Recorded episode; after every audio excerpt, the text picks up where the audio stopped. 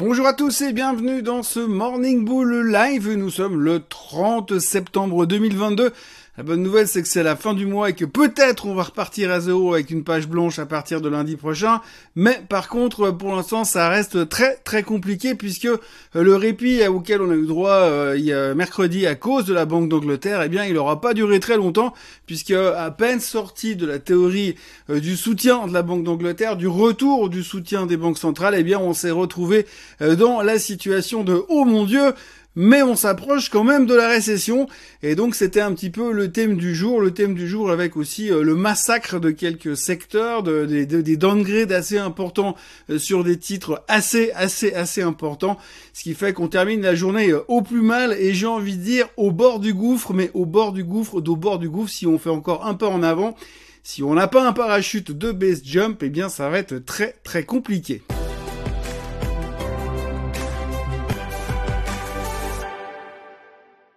D'abord, hier, il y a eu des chiffres économiques. Alors, on va noter deux chiffres économiques importants à retenir. Trois même. Le premier, c'est euh, le CPI en Allemagne. 10,9% euh, sur le CPI du mois dernier.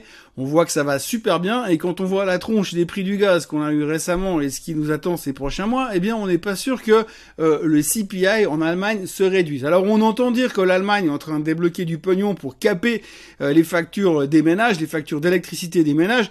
Alors on est tout content par rapport à ça, mais c'est un peu la même stratégie qu'a utilisé euh, la, le gouvernement britannique il y a quelques jours, qui n'a pas du tout, du tout plu au marché. Alors pour l'instant, on voit pas d'autre alternative, c'est vrai, puisqu'aujourd'hui, vu l'explosion des factures euh, de charges énergétiques pour les ménages un peu partout dans le monde, ça va être très très compliqué en termes d'inflation, mais en termes de dépenses tout simplement ces prochains mois. Donc c'est c'est moche. Et puis quand on voit les chiffres du CPI, c'est pas super rassurant. Alors ça, c'était la première nouvelle pas terrible. La deuxième nouvelle pas terrible, c'était le PIB américain, le GDP comme on l'appelle là-bas. Eh bien, grosso modo, là aussi, il est en négatif pour le deuxième trimestre consécutif. Donc si on prend euh, la règle, les règles économiques qu'on a appris à l'école, techniquement, les USA sont en récession. On peut dire ce qu'on veut, on peut le retourner comme on a envie, mais techniquement les USA sont donc en récession. On va pas se le cacher. Alors on sait, on a déjà discuté du sujet, hein, Monsieur Biden et Madame Yellen sont pas vraiment d'accord sur la définition du mot récession, mais enfin peu importe. On va dire que certains pensent que nous sommes en récession et on va dire que d'autres pensent qu'on y sera bientôt. Entre deux, il n'y a pas vraiment d'alternative parce que ceux qui pensent qu'on va y échapper et que ça va être super bien et puis qu'il y aura des feux d'artifice à la fin de l'année, eh bien euh, ils sont de moins en moins nombreux pour ne pas dire quasiment euh, inexistants dans le marché aujourd'hui. La peur est bien présente et le mot récession est à nouveau partout. Donc le petit soutien, le petit répit qu'on a eu durant la séance de mercredi, hein, pour l'instant, il est bien effacé. Si on regarde juste les graphiques en zoomant un petit peu dessus, vous voyez sur le S&P 500 par exemple que finalement on a terminé euh, au plus bas en termes de clôture, euh, au plus bas depuis 2020. Alors ça c'est pour la clôture. Par contre, si on regarde les extrêmes plus bas, ben, les extrêmes plus bas c'est 3598, c'est là où on est allé taper euh, durant le début de la crise de mercredi matin, avant de rebondir. Et puis on a toujours ce fameux 3585 qui correspond à la moyenne des 200 semaines. C'est un tout peu, un tout petit peu ce qui nous reste pour s'accrocher au mur et ce qu'on peut espérer qu'il va tenir ces prochains temps si on veut pas aller plus bas?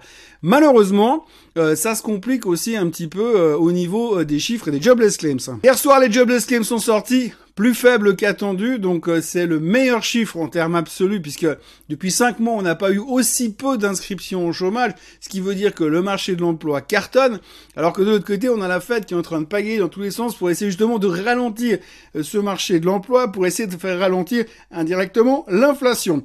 Donc pour l'instant, c'est une bonne nouvelle du point de vue technique, puisque n'oublions pas que si on crée de plus en plus d'emplois, c'est positif pour tout le monde, mais c'est une mauvaise nouvelle du point de vue économico-psychologique, puisque du coup ça veut dire que la Fed va devoir continuer. Encore et encore à monter les taux. Donc, bonne nouvelle transformée en mauvaise nouvelle, ce qui fait que finalement, eh bien, on a eu les conséquences qu'on a eu hier soir, mais c'est pas tout.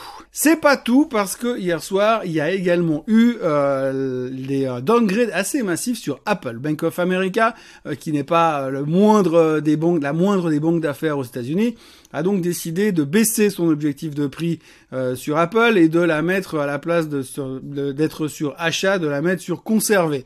En gros, euh, ça, c'est pas catastrophique en soi, mais là où c'était un petit peu plus négatif, c'est les commentaires qui ont été avec cette déclaration.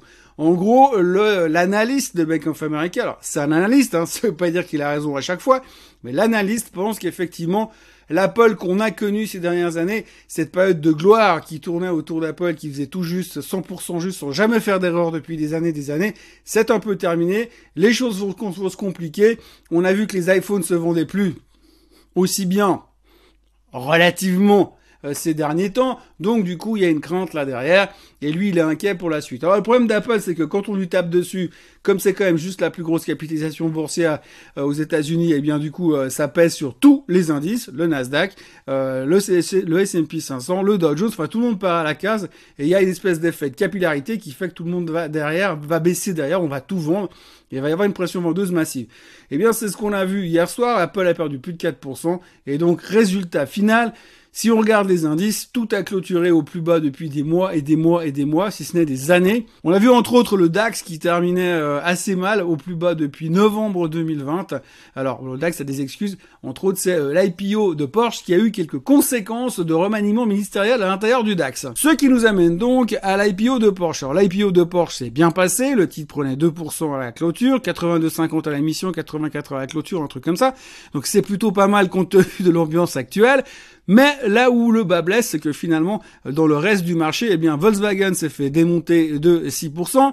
Et puis, de l'autre côté, vous avez le Porsche, la holding qui s'est fait démonter de 11% également. Donc évidemment pas une bonne nouvelle. On peut être surpris d'ailleurs puisque finalement, quand on sait que finalement vous avez quand même plusieurs actions Porsche et j'ai vu d'ailleurs dans, les commentaires sous la vidéo hier que pas mal de gens se posaient des questions sur qu'est-ce qui se passe sur Porsche. Alors l'action de hier, ce qui s'est passé hier, c'est que l'IPO a fait que finalement les gens se sont dit maintenant que Volkswagen a détaché cette partie-là, on va lui enlever une partie de sa market cap. Même chose sur la holding de Porsche. C'est des, des, euh, des bricolages en termes d'interprétation. Mais ce qu'il faut quand même bien voir derrière, c'est que on va dire que l'IPO était déjà dans les prix. Donc hier, il y a eu des vagues de prise de profit sur les deux maisons mères quand il y a eu le spin-off, enfin la, mise en bourse euh, du euh, de l'action Porsche. Donc aujourd'hui, vous avez euh, plusieurs actions Porsche, comme on disait. Vous avez la holding, qui est la PA H3, grosso modo, qu'on connaît en Allemagne, qui est cotée en Allemagne, c'est la holding. Vous avez la POHAY, je sais pas où, là, aux États-Unis. Ça, c'est le certificat américain de Porsche coté aux États-Unis. C'est la même. Simplement, c'est la, le certificat de la holding, de la maison mère. Et la holding, derrière, elle ne détient pas que des Porsche. C'est la holding de la maison, de la famille Porsche, si on veut bien. derrière, maintenant, vous avez la division Porsche P911 ticker super original s'il en est, qui fait que euh, c'est l'action Porsche toute seule. Donc là, ça représente vraiment le business des voitures de Porsche en directement. Alors qu'avant, on n'avait pas moyen de s'exposer directement au business de Porsche uniquement. Il y avait que moyen de s'exposer à ça via la holding familiale qui n'avait pas forcément la répercussion immédiate et exacte des performances de Porsche brut puisqu'une partie de Porsche était également détenue par Volkswagen avec des participations croisées avec la famille Porsche. C'est assez compliqué et complexe.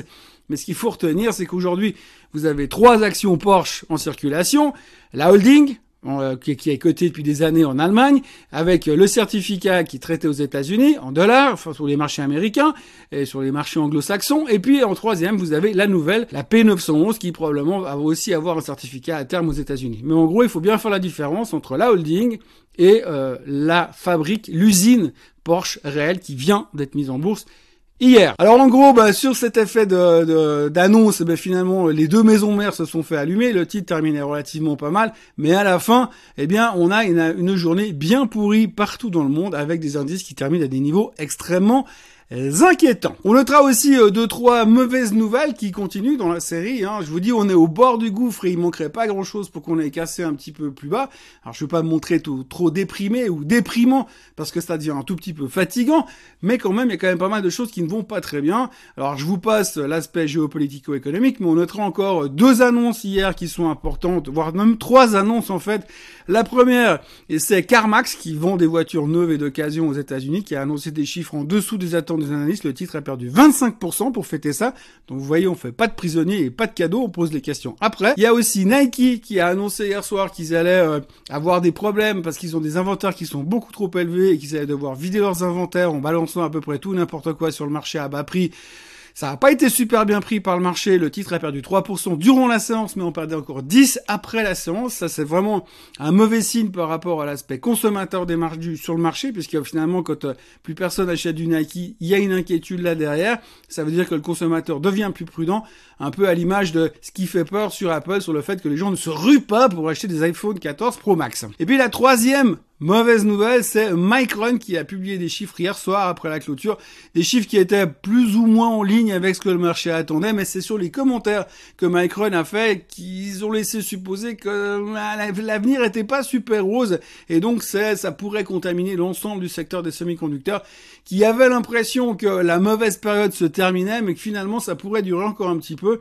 Donc on voit euh, qu'il y a quand même pas mal de méfiance à voir et quand on regarde la tronche du SOX qui est le référent, l'indice des semi-conducteurs eh bien on voit que c'est pas beau du tout, euh, que lui a déjà clôturé bien plus bas que plus bas que plus bas depuis bien longtemps, et qu'en général on dit que quand le SOX commence à casser, le reste va suivre directement derrière. Donc voilà, en gros ce qu'il faut retenir aujourd'hui c'est que ça va pas bien, qu'on est à des niveaux très dangereux, quand on a un rebond massif en milieu de semaine, comme on l'a eu mercredi, pour se repéter la gueule de plus, quasiment le lendemain, c'est vraiment pas un bon signe du tout. On est à des niveaux techniques qui sont vraiment pile poil là où on était chercher les points extrêmes au mois de juin. Donc si on vient à clôturer en dessous euh, des 3000, euh, allez, des 3600, même en dessous des 3585, ce serait une catastrophe, là clairement on sera en train d'ouvrir une nouvelle brèche euh, dans la coque du Titanic.